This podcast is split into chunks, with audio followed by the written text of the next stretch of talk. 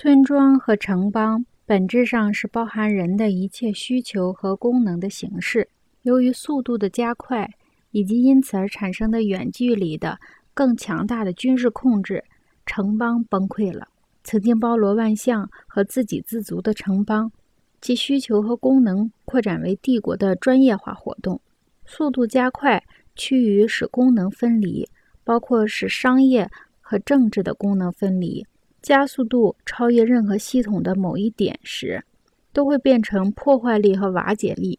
因此，汤因比在历史研究中着手以大量的篇幅描写文明崩溃时，开宗明义地指出，最引人注目的瓦解征兆之一，正如我们所注意到的，是瓦解之中的文明趋于从版图辽阔的、强制推行的政治统一的国家，借以换取暂时的苟安。瓦解和苟安一样，都是信息运动日益加快的结果。信息运动的加快是靠信使在精良的驿路上传递信息实现的。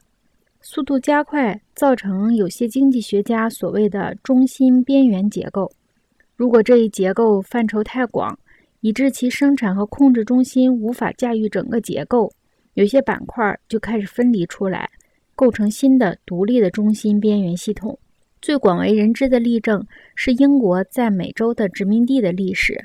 北美十三个殖民地开始形成自己相当完善的社会生活和经济生活时，他们感到有必要自立为中心，并拥有自己的外围地区。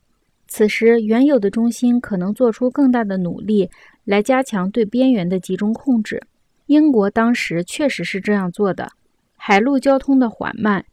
证明纯粹以中心边缘模式为基础来维持的如此庞大的帝国是力不从心的。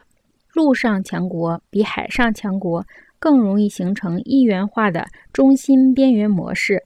正是海上交通的缓慢，促使海上强国以播种的方法去建立许多中心。因此，海上强国趋于建立无边缘的中心，陆上强国偏爱中心边缘结构。